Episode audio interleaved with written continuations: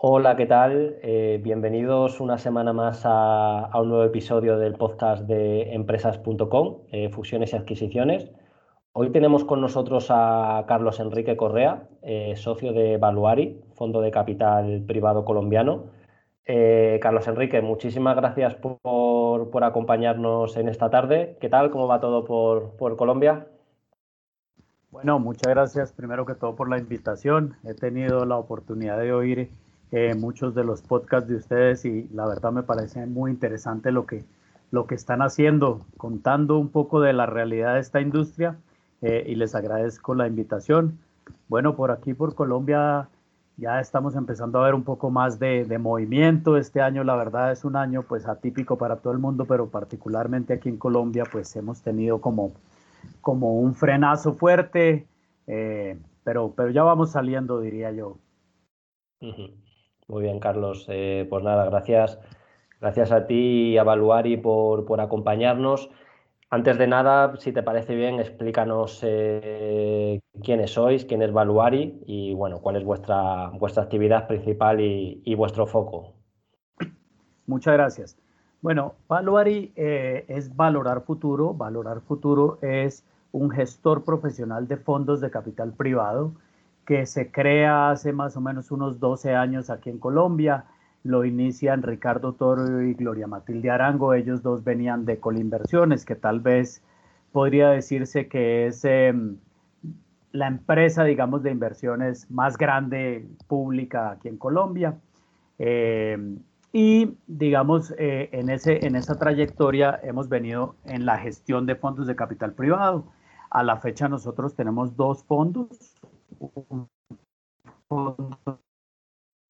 Estamos en este momento en venta de, compañías eh, y tenemos otro fondo con el cual llevamos dos años, en el cual estamos haciendo una consolidación en alimentos, eh, en compañías de producción industrial de alimentos, del cual pues ya les hablaré más en detalle. Muy bien.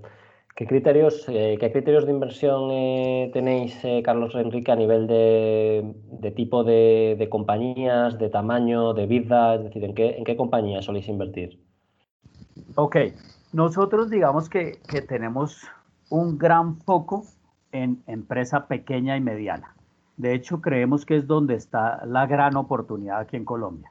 Entonces, esto, digamos, suena exótico, pero nos gusta la empresa pequeña y mediana pero nos gusta industrias maduras en transformación, con alto potencial de, consolidación. Nos gusta mucho el negocio de consolidación aquí en Colombia y en Latinoamérica, eh, con alto potencial de crecimiento, digamos, eh, y eh, digamos un punto que nosotros hemos encontrado como clave es esas pequeñas empresas aquí en Colombia y en Latinoamérica suelen ser muy regionales.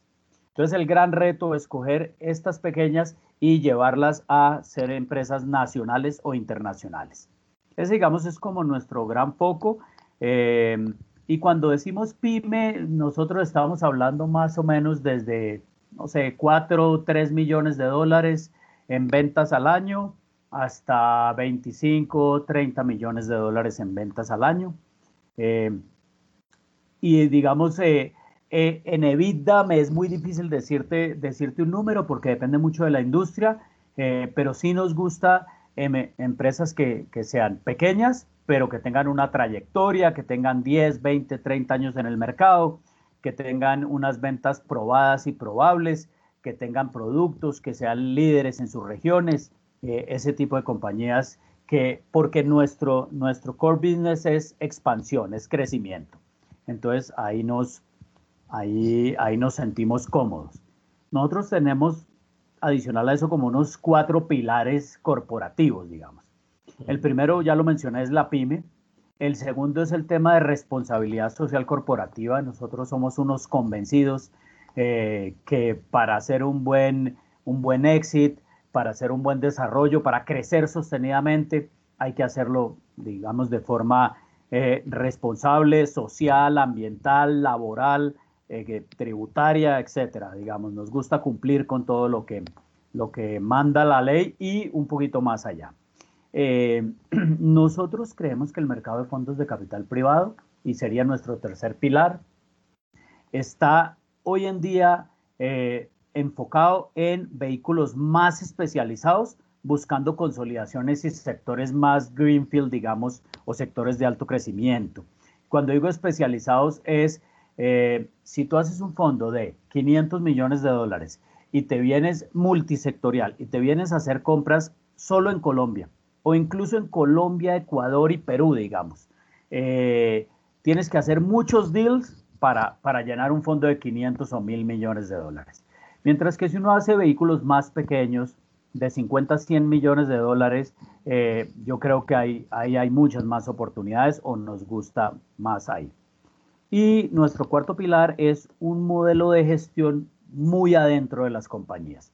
Nos gusta ser mayoritarios y nos administrar administrar o tener equipos que administren, eh, digamos, las compañías donde invertimos. Muy bien. Mm, en España está pasando algo muy, muy similar, es decir, están apareciendo también muchos, eh, muchos fondos y, algunos fondos de, digamos, de los más clásicos están bajando también sus, sus criterios de inversión y haciendo cada vez eh, fondos más, más pequeños en cuanto a tamaño y bajando también los criterios de, inversión en, cuanto a ingresos y EBITDA. Y yo creo que precisamente es, es por eso, ¿no? Porque quizá el tejido empresarial, y ahora hablaremos un poco del tejido empresarial allí en Colombia y en España es muy similar. Hay mucha empresa familiar, digamos, eh, de tamaños más reducidos que al final pues son muy interesantes, ¿no? Y, como bien comentas, pues con una con unas oportunidades de hacer alguna política, alguna estrategia de up y, hacer compañías muchísimo muchísimo más grandes. Eh, actualmente, eh, eh, Carlos, ¿en qué sectores estáis presentes? si nos puedes comentar alguna de, vuestras participadas. Claro que sí. sumando un poquito a lo que mencionabas, aquí, aquí en Colombia y en la región, a principios de este siglo llegaron todas las grandes marcas del mundo de fondos que conocemos, llegaron buscando deals de 100 millones de dólares para arriba, se hicieron algunos, pero fueron muy pocos. Eh, después bajaron su target a 50 millones de dólares, también muy pocos deals. Eh, y yo creo que aquí hay una gran oportunidad para fondos especializados que no buscan estos deals tan grandes, que buscan build team, build ups, construir, eh, digamos, todo, todo ello. Y respondiéndote a tu pregunta, nosotros tenemos dos fondos. El primer fondo es un fondo multisectorial y allí tenemos tres compañías. Tenemos una compañía de cuidado personal que está en temas de copos de algodón, toallas desmaquillantes, pañitos, eh, todo este tipo de cosas que pues ahora en esta época de pandemia ha sido, ha sido un producto muy importante. Esa empresa es, eh, digamos, líder en el mercado en Colombia. Eh, nosotros tenemos otro, otro dentro de los pilares de especialización que nos gusta mucho y es todo el tema de marcas blancas, marcas propias, private label, todo este tipo de cosas. Eh, creemos que esto es una tendencia global, creemos que esto llegó para quedarse y creemos que, digamos, las grandes empresas en Colombia todavía no le, no le están jugando a esto como, como pasa en Europa o en Estados Unidos. Entonces, eh, esta compañía es líder en el mercado en todo el tema, tanto de su marca como de marcas blancas y propias. Tenemos otra compañía en ese primer fondo que es la marca Aderezos, que es de salsas, eh, salsas, aderezos eh, y este tipo de cosas, eh, vinagretas, todo este tipo de cosas. Es una compañía también con mucho foco en marcas blancas y propias y pues también con nuestra marca, más o menos 50-50. Y tenemos una compañía que tiene un producto minero que es silicato de magnesio, eh, esto es un producto complementario a la nutrición vegetal con un foco en lo orgánico y en absorción de huella de carbono. Un producto espectacular eh, y esta compañía está todavía un poquito más atrás. Las dos primeras de ese fondo, digamos, ya eh, nosotros estamos en el momento de salir de esas compañías y ahí pues estamos buscando oportunidades de salida. La de nutrición vegetal todavía nos falta un poquito. Y en el segundo fondo, eh, que es Alimentos Valuary, estamos haciendo una consolidación en compañías de alimentos en dos segmentos que aquí en Colombia son segmentos potencialmente de alto crecimiento. El uno es convenience food, que es todo lo que es congelados, ultracongelados, refrigerados, listo para servir. Eh, todo este tipo de cosas aquí en Colombia, digamos, tiene muy poca penetración de mercado, pero un gran potencial tanto en el mercado retail como en el mercado institucional. Y el otro tema que estamos eh, haciendo consolidación es en el tema de snacks y particularmente snacks saludables, digamos. Ahí nos gusta todo lo que es horneado, todo lo que es derivado de fruta, frutos deshidratados, leofilizados, eh, todo lo que es, eh, digamos, horneado de quinoa, de arroz, ese tipo de snacks eh, un poco más saludables también nos gusta dentro de la consolidación y ahí estamos consolidando en ese sector. Esos son los sectores donde estamos presentes actualmente. Sí. Sin duda, la verdad que, que, el foco, pues muy apropiado también para estos tiempos de, de crisis, ¿no? Donde se ha demostrado que el, que el sector eh, agroalimentario ha sido un sector muy, muy resiliente y que ha aguantado muy bien eh, pues el, temporal. Aquí en España, precisamente a nivel de distribución, pues eh, las empresas españolas de alimentación, los grandes grupos, han, han respondido muy bien. Y bueno, y también pues una de las una de las una de las participadas que nos has comentado, la de AgroSilicium, eh, la, la, compañía que fabrica eh, soluciones eh, de nutrición vegetal, pues también está en un sector donde aquí en Europa estamos teniendo numerosas operaciones. Nosotros desde, desde Empresas también estamos trabajando con una, con una compañía en la búsqueda de socios, una compañía que hace también fertilizantes, en este caso orgánicos, no, no son minerales. Y, sin duda yo creo que, el foco que tenéis es muy, muy interesante. Eh, ¿Qué peculiaridades em, tiene el tejido empresarial alimentario allí en, Colombia, eh, Carlos?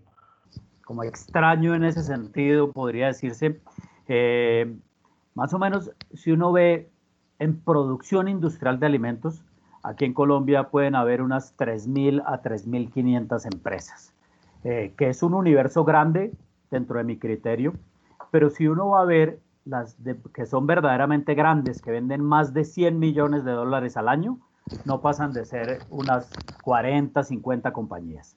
Eh, las que venden más de 30 millones de dólares al año son alrededor de 100 compañías.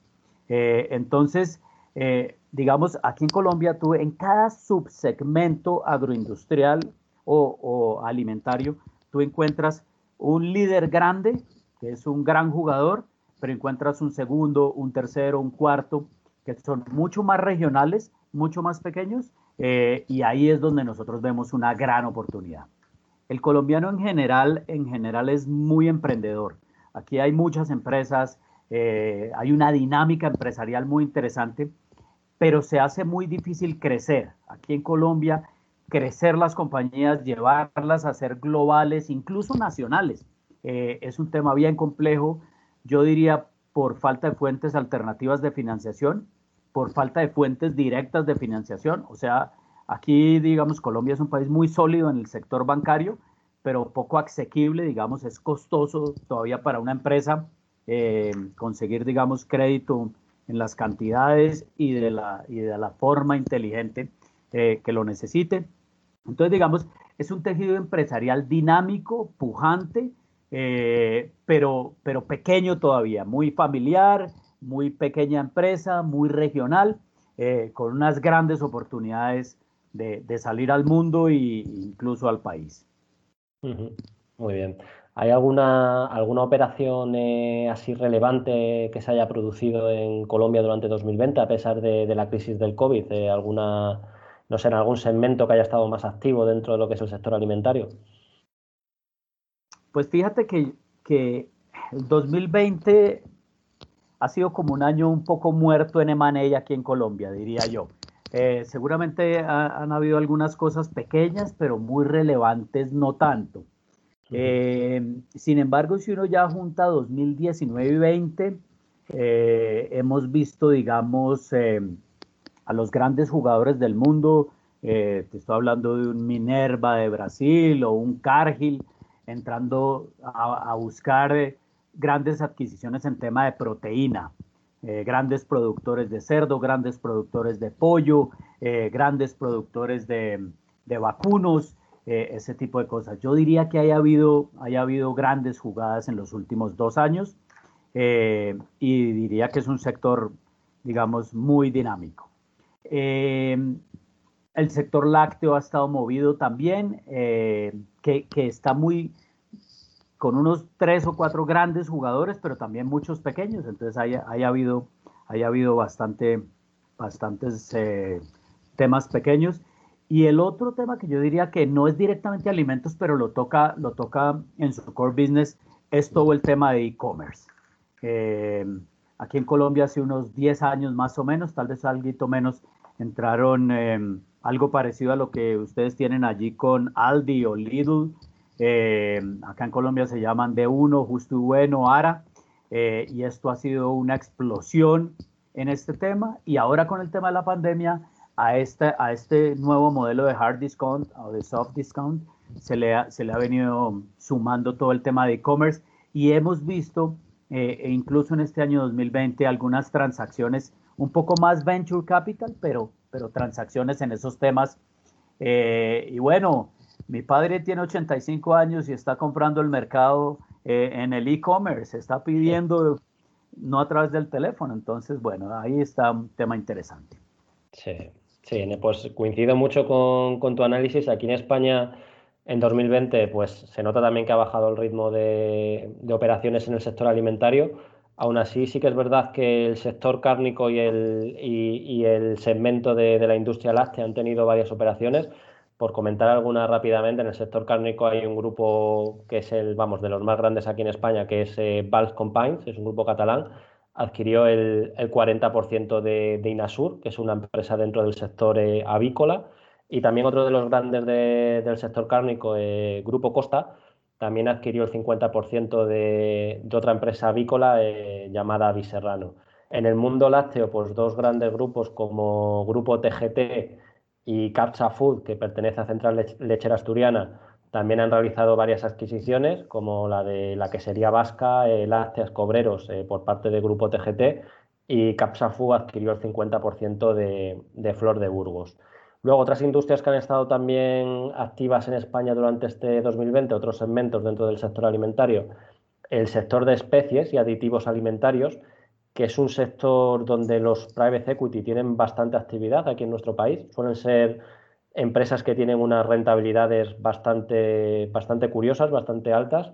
Y aquí, por ejemplo, el, el Private Equity Portobello, a través de su participada eh, Sabater Spices, ha adquirido hace apenas un par de meses una compañía estadounidense que se llama eh, BDS Natural Products y otro fondo, MCH, eh, ha adquirido también una participación minoritaria en, Prosur, que es un fabricante de Murcia de aditivos alimentarios para la industria cárnica y, de pescado.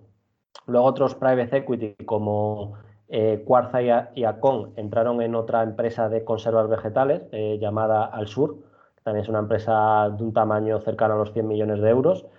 Y luego donde ha habido también bastante, bastante movimiento es en el sector de los platos elaborados. Aquí, Carlos Enrique, hemos hablado alguna vez nosotros de Pastas Gallo, que está controlada por el Private Equity Proa Capital, pues ha adquirido una compañía catalana de, platos preparados asiáticos llamada Tatung. Y coincido también, también contigo en el, tema del e-commerce. Aquí en este caso en España eh, la cadena que ha estado muy activa ha sido eh, Carrefour, que es una, es una cadena francesa, y adquirió aquí un, portal de e-commerce llamado eh, Planeta Huerto y también ha adquirido el, digamos, el homólogo a Planeta Huerto en, en Italia para, pues, para hacerse un poco con el control a nivel de e-commerce, sobre todo de productos ecológicos, ¿vale? De, alimentación ecológica. Eh, aprovecho ya que estamos hablando de alimentación para, que nos expliques, ¿estáis actualmente dentro o buscando un, conversor para, realizar una compra de una conocida compañía del sector alimentario en Colombia? ¿Nos podrías ampliar un poco la, la información por si podría ser interesante de algún player aquí en España? pues un poco qué, es lo que estáis buscando. Ok, perfecto. muchas gracias y, gracias por la oportunidad de, preguntarme esto porque eh, en ese mismo segmento de salsas, aderezos, especies y todo eso, nosotros somos unos convencidos de la gran oportunidad que hay, sobre todo en, en las especialidades, digamos. Y entonces se nos presenta, digamos, la siguiente oportunidad a nosotros en Colombia en este momento. Nosotros en el primer fondo eh, tenemos una compañía que se llama Ascender S.A., su marca comercial es Aderezos. Es una compañía que, bueno, eh, no lo digo yo, pero es, es, una belleza de compañía. Es una compañía que vende alrededor de unos 20 millones de dólares. Va a cerrar este año en ventas, eh, con un margen EBITDA de alrededor del 23-24%, sostenido durante los últimos, no sé, 4 o 5 años. Eh, con crecimientos superiores al 15% durante los últimos también cinco años, todavía con mucho espacio dentro del país, eh, tanto en la marca de aderezos como en las marcas propias y en todas las especialidades. Y esta es una compañía que nosotros eh, tenemos hace más o menos unos ocho años y ya por tiempos tenemos que salir de esa compañía, tenemos que venderla pues porque nuestros inversionistas están esperando su éxito. Pero por el otro lado, estamos en el fondo 2 haciendo una consolidación en compañías de alimentos y aderezos eh, en lo industrial, en lo comercial y en, lo, en el producto mismo es completamente complementario para nosotros dentro de esta consolidación en alimentos.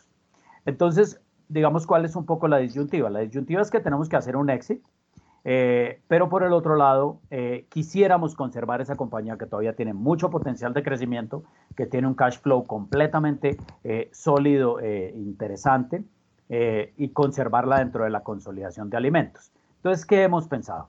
Hemos pensado que hay dos opciones que se pueden hacer.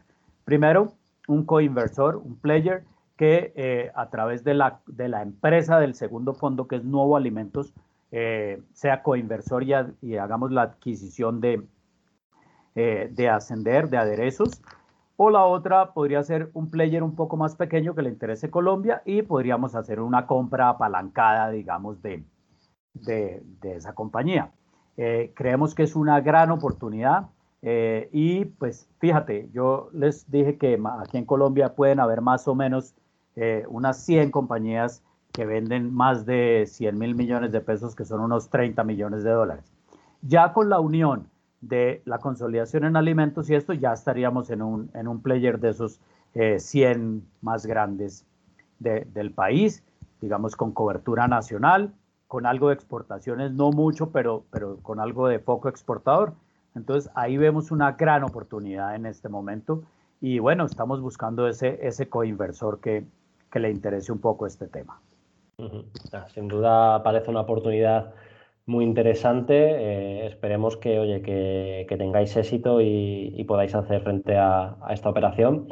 Eh, bueno, yendo un poquito más allá del sector alimentario, eh, aquí en España durante este atípico 2020, pues otros sectores que han estado bastante activos han sido el sector de, la salud, el de la educación, sobre todo en, en el segmento online.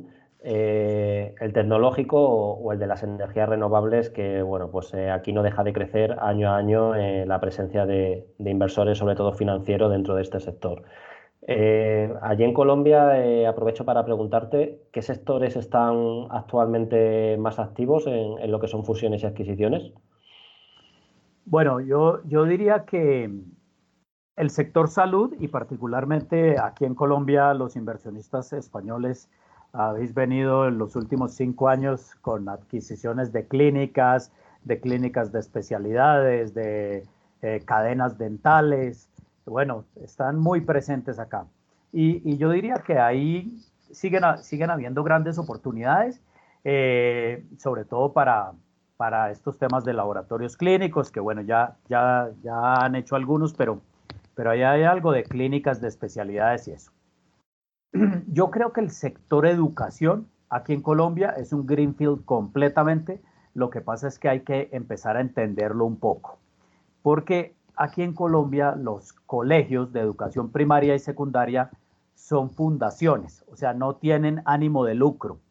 Entonces, cuando tú le dices a un extranjero que compre algo que no tiene ánimo de lucro, pues dice, bueno, ¿y cuál es mi negocio?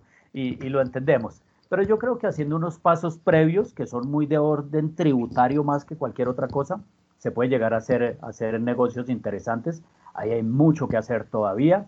Eh, universidades, eh, digamos, y todo lo que es tecnológico, eh, los tecnólogos, técnicos en sí mismos, si bien es cierto, ha sido, ha sido un tema movido, pero yo creo que todavía tiene grandes oportunidades, porque hay jugadores, jugadores locales muy interesantes, eh, públicos y privados. Cuando digo públicos es de estatales y privados, digamos. Eh, pero yo creo que ahí todavía hay una gran oportunidad y sobre todo en todo lo que estamos viendo, digamos, en países asiáticos y eso, ahí hay, ahí hay una gran oportunidad. Esto frente a los dos sectores que tú mencionas. A mí, Carlos Correa, eh, ¿qué me parece que hay grandes oportunidades hoy en día en Colombia? Uno, es un tema que nosotros hemos tratado de abordar y lanzar un fondo en eso, y es todo el tema de crédito mezanín. Aquí en Colombia la oportunidad en financiación es brutal eh, en empresas, eh, en, personas, en base de la pirámide, etc. Entonces ahí yo creo que hay una, una gran oportunidad y pues España es maduro en este tema, Francia lo es, Suiza también, etc. Entonces pues digamos que ahí hay grandes oportunidades. Eh, otro tema que a nosotros nos parece que hay grandes oportunidades es consolidación. Eh, por ejemplo, se me ocurre ahorita pensar healthcare, pet care, eh, reciclaje, eh, todos estos temas. si uno entra, digamos, con, con, una cuenta bancaria suficientemente grande, con un partner local y empieza a hacer adquisiciones, digamos, en esos tres segmentos, yo creo que hay una grandísima oportunidad de estar teniendo empresas, digamos, medianas grandes eh, en, unos, en unos años y con un, con un campo completamente abierto aquí en Colombia. Y otro tema donde yo veo eh, que hay grandes oportunidades es, dos. Uno es servicios, bienes y servicios base de la pirámide. Colombia es un país que nosotros tenemos, eh, estamos divididos en seis estratos socioeconómicos eh, y hemos visto los fondos de capital privado y hemos visto, digamos, los grandes jugadores entrando muy hacia el, hacia el segmento 5-6, pero realmente donde está el gran número de personas, entre otras cosas, aprovecho para decirle, quien no sepa, Colombia es un país muy parecido a España, 48 millones de habitantes, eh, un país de regiones igual que España, o sea, el que vive en la costa atlántica es muy diferente al que vive en la zona andina. Eh, un país con más de 20 ciudades de 500 mil habitantes o más. Entonces, en eso somos muy parecidos a España y ahí hay una gran oportunidad porque es este segmento socioeconómico 3 y 4, o sea, middle class, digamos, eh, donde hay una gran oportunidad de venta de bienes y servicios a, a este tipo de, de personas. Y si uno une las ideas anteriores con lo que estoy diciendo, fíjate salud, por ejemplo, fíjate educación, eh, fíjate, producción industrial de alimentos, eh, digamos, e-commerce, ahí hay, digamos, unas grandes, grandes oportunidades. Y bueno, el, otro, el otro tema, eh, consumo, tecnología, digamos, y, sumado al e-commerce, yo creo que ahí hay, ahí hay grandes oportunidades. Te resumo diciendo que veo grandes oportunidades en los temas de financiación, direct lending, mezzanine, etcétera. Eh, grandes oportunidades en consolidación en empresas pequeñas y regionales e incluso internacionales aquí en la zona andina, como por ejemplo el caso de PetCare, como por ejemplo el caso de reciclaje, etcétera, etcétera. Eh, y veo grandes oportunidades en todo el tema de bienes y servicios eh, base de la pirámide o más masivos, digamos. Muy bien. Te voy, a pedir, te voy a pedir ahora una pregunta bastante compleja, que cojas un poco la, la bola de cristal, ¿no?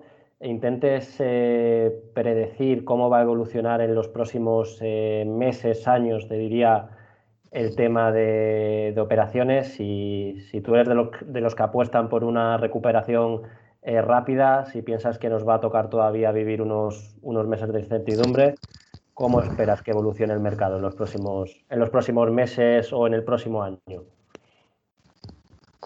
Ok, yo digamos que, que ahí yo creo que esto hay que dividirlo eh, en las empresas o las industrias que definitivamente van a ser como una, como una letra L. Eh, por ejemplo, turismo, se me ocurre pensar en turismo. Y yo creo que frente a estas industrias que, que cayeron y no van a tener una recuperación rápida, eh, va a haber mucha ayuda, mucha ayuda gubernamental, incluso internacional. Eh, aerolíneas, turismo, hospitalidad, etcétera. Yo creo que ahí, ahí soy cauto, digamos.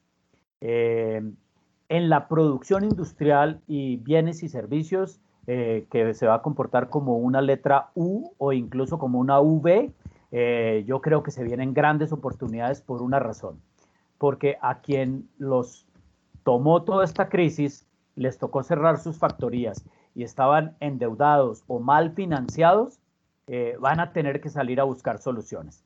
Entonces, si yo, digamos, tuviera en este momento una cuenta bancaria grande, yo estaría buscando oportunidades. Eh, y lo haría a través de un partner local. No me vendría solo, sino, sino lo haría a través de un partner local, un gestor de fondos de capital o, otra empresa grande de nivel local. Pero yo creo que ahí se van a venir grandes oportunidades. Eh, y bueno, habrá, habrán industrias eh, que, que, son las otras, que son lo, todo lo que están haciendo en este momento como, como el tema del e-commerce, como Zoom, como todo lo que es, digamos, más venture capital. Eh, yo ahí soy cauto también por una razón, porque es que todavía nos falta desarrollar industrias tan básicas como la agroindustria o como eh, alimentos y bebidas. Entonces, eh, yo prefiero irme un poco hacia, hacia, lo, hacia lo más básico y, y, buscar oportunidades ahí sin, sin embargo, pues bueno, veo grandes oportunidades en, en lo otro. Aprovecho para decir una cosa, eh, Colombia y probablemente Ecuador, Perú, bueno, Venezuela le ponemos por ahora unas, con un asterisco, pero, allí habrán oportunidades en el futuro. Eh, se comporta en este tema de M&A un poco más como se comporta Europa que como se comporta Estados Unidos. Lo que estoy diciendo es lo siguiente, tú en Estados Unidos lanzas una compañía, a los tres años ya has hecho tres rondas de financiación y a los cinco años o siete estás vendiendo 100 millones de dólares. Nosotros aquí en, la zona andina, en Latinoamérica, vamos un poco más lento, eh, pero también tenemos un flujo futuro mucho más grande de grandes oportunidades, entonces yo diría que que aquí hay, eh, hay que apalancarse en estas industrias, digamos, pesadas eh, que, que, todavía tienen gran oportunidad. Mira, te voy a decir una cosa que se me ocurre ahora pensando en esto. En este tema de automatización, o sea, para que una planta de pastas en Colombia llegue a ser como la planta de pastas gallo en, en España, al norte de España, eh, falta muchísimo en automatización. Luego, si yo tuviera eh, que escoger algo que me gustaría hacer ahorita, yo buscaría todo este tema de automatización, control, data mining, etcétera, de eh, industrias tradicionales para traer eso a Latinoamérica en este momento. Muy bien, muy bien. Em, una, una, de las tendencias también, Carlos, que estamos viendo con el tema del impacto del COVID, bueno, yo creo que se ha, se ha acrecentado con el tema del COVID, aunque ya llevamos años con, con esta tendencia, es el tema de, de cada vez más tener, tener en cuenta el, factor social a la hora de realizar cualquier tipo de, inversión. Aquí en, España y, y, en Europa, por, por lo general, las asociaciones de, capital riesgo están, impulsando mucho pues que se tengan en cuenta este tipo de criterios a la hora de, a la hora de elegir en qué compañías invertir. Eh, se han confeccionado diferentes guías con recomendaciones a, seguir. Allí vosotros en, Valuari, pues eh, cualquiera de nuestros oyentes que pueda echar un, un, vistazo rápido a vuestra página web podrá ver que ya lleváis eh, tiempo siguiendo esta, esta estrategia incluso, bueno, pues estáis, estáis valorado como, como empresa B. Eh, ¿Qué importancia le dais eh, vosotros como, como fondo al tema del desarrollo sostenible? Sí, me, me, encanta esa pregunta porque eso para nosotros es uno de nuestros pilares. Eh, nosotros somos un B Corp, tanto la gestora de fondos, o sea, Valorar Futuro Valuary, como, digamos, Tres de nuestras compañías son B Corps también. Eh, y creemos que ahí hay varios temas que son importantes. Lo primero, pues, eh, la deuda social de hacer bien los negocios, digamos, eh, de no maltratar al trabajador, de, de, de, pagarle lo justo y hacerlo bien, de propender por su desarrollo como persona, como familia, etcétera. Entonces, esa es una parte que nos tomamos muy en serio y, nos gusta mucho. Y si veis, nuestra, nuestra visión de, nuestro B Corp es eh, hacer empresas pequeñas, sostenibles con las personas, con los grupos de interés y con el medio ambiente, digamos. Tampoco es una, una misión tan, digamos, agresiva o tan soñadora como cambiar el mundo corporativo, pero sí en pequeño a nuestra escala nos gusta mucho hacerlo. Eh, uno, por, como lo decía, por la deuda social y dos, porque es que eh, en Colombia, con, con, el mercado público de valores que tenemos, que es poco desarrollado, hacer un exit es bien difícil. Eh, imagínate hacer un exit en una empresa que tiene contingencias o que no mide su impacto social o ambiental, eh, etcétera, etcétera. Entonces, para, para el extranjero que llega aquí a Colombia, poder ver empresas que miden absolutamente todos sus indicadores sociales, ambientales, que los toman en serio, que los, que los evalúan, pues creemos que ayuda mucho al tema del éxito. Entonces, primero es un tema de responsabilidad, de hacer bien las cosas, y segundo es un tema de preparar las compañías para dar pasos más grandes en temas de money y estar listos para ello desde, desde los indicadores, la medición eh, y el compromiso, digamos. Totalmente. Nosotros estamos convencidos en que, en que tanto el criterio financiero como el social son totalmente compatibles y cada vez más tenemos que, tenemos que tener en cuenta ambos para, para realizar cualquier tipo de inversión. Eh, para cerrar, Carlos, eh, bueno, en primer lugar agradecerte enormemente de, parte del equipo de empresas que, nos hayas acompañado en el capítulo de hoy. Espero que, oye, que para nuestros oyentes en, Colombia y en Latinoamérica, pues eh, haya sido un, lujo, ¿no? Poder contar, poder contar contigo. También, por supuesto, aquí en España, pues seguramente para aquellos inversores que nos escuchan pues les hayas, les hayas dado una lección magistral de cómo está el mercado en, Colombia. Eh, al final, pues es lo que intentamos con este podcast, ¿no? Que al final en, media hora, 40 minutos, pues puedas aprender bastante, ¿no? Que te lleva mucho tiempo de búsqueda y, gracias a, colaboradores como, tú, Carlos. Eh, ¿Cómo crees que, es, que podríamos mejorar los puentes existentes entre, entre España y Colombia o con otros países de Latinoamérica para favorecer un poco el tema de de que se puedan realizar un mayor número de operaciones eh, cross-border. Sí, eh, fíjate que, yo soy un convencido de, que esto por acá, por Latinoamérica, sigue siendo la tierra de las oportunidades. Eh, digamos que, son países que, tienen sus problemas, pero, pero también tienen sus, sus grandes oportunidades. yo creo que aquí hay varios temas que son importantes. Lo primero eh, a mí me parece que uno debería, eh, en cualquier caso, entrar con un partner local. Eh, yo creo que hay muchos, hay muy buenos. Fíjate, nosotros, por ejemplo, para ir a Perú, nos gusta hacerlo con un partner local, porque somos conscientes que el peruano es diferente al colombiano y, pues hay que, hay que ver esas, esas pequeñas diferencias, o el chileno, solo por poner un ejemplo. ese, ese sería el segundo punto. El otro tema es todo el tema todo el tema de conocimiento, digamos. Eh, aquí todavía eh, en, Latinoamérica, en la pequeña empresa y en la mediana empresa, hace falta mucho conocimiento eh, y esto es una gran oportunidad, digamos. Una gran oportunidad de, ayudar, de traer mejor conocimiento, de, hacer buenos negocios, pero basados un poco en, crear valor, digamos, para, para toda la sociedad. Y bueno, yo todavía veo aquí una gran oportunidad de eh, una empresa en España siendo plataforma comercial de empresas exportadoras latinoamericanas. Eh, se me ocurre pensar, por ejemplo, uno de los negocios que nosotros tenemos es todo el tema de frutas deshidratadas, frutas leofilizadas, eh, sabores en polvo, pero hechos a base, a base natural, digamos. El helado de fresa hecho con con fresa leofilizada y pulverizada, cosas de este estilo, yo creo que aquí hay, aquí hay una gran oportunidad.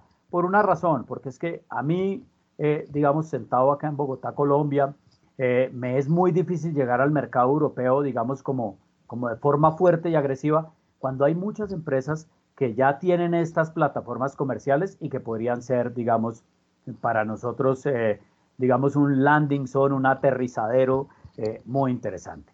Y por el otro lado, aquí todavía tenemos mucho producto que es muy susceptible de, exportarse y de, agregar valor, digamos, en esa forma. Eh, fíjate que me preguntabas un tema, un tema de, de dónde hemos visto mucho movimiento de M&A por ejemplo, en todo este tema de cannabis, aceites de cannabis y eh, todo eso, hemos visto mucho, hemos visto mucho, mucho M&A, pero ¿dónde está el mercado? El mercado no está aquí en Latinoamérica, el mercado está eh, probablemente en Europa o en Estados Unidos o en Canadá. Entonces, digamos, hay que, hay que tener el partner allá y el partner acá, diría yo. Muy bien, Carlos. Pues si te parece con estas palabras eh, lo dejamos por el día de hoy. Agradecerte de nuevo que, nos hayas acompañado. Espero que, oye, pues hayas también podido disfrutar de esta entrevista con nosotros. Eh, esperamos poder colaborar en, más proyectos conjuntos contigo y con Valuari. Y nada, nuestros oyentes, eh, espero que os haya gustado la entrevista con, Carlos. Os, os animamos a que sigáis nuestro programa y nos visitéis en empresax.com o, nuestras redes sociales. Carlos, muchísimas gracias. Bueno, no, eh, Ricardo, muchas gracias. Gracias por la invitación, gracias por la oportunidad de contarles un poco de, cómo están los negocios por acá. Eh, yo supongo que pueden entrar a la página de Valuary o, a mi correo electrónico, cualquiera que le interese, digamos, abordar algún tema, bien pueda a través de, de Ricardo de Empresax o, directamente con nosotros, por favor no duden en contactarnos y bueno, gracias por la invitación y la, oportunidad. Sí, por supuesto, os dejaremos eh, en las notas que acompañan al podcast, os dejaremos el contacto de, Carlos y de Valuari y nada, os animamos a que contactéis con ellos para cualquier tema que pensáis que podéis colaborar. Ahora sí, eh, muchas gracias y nos vemos en el siguiente capítulo.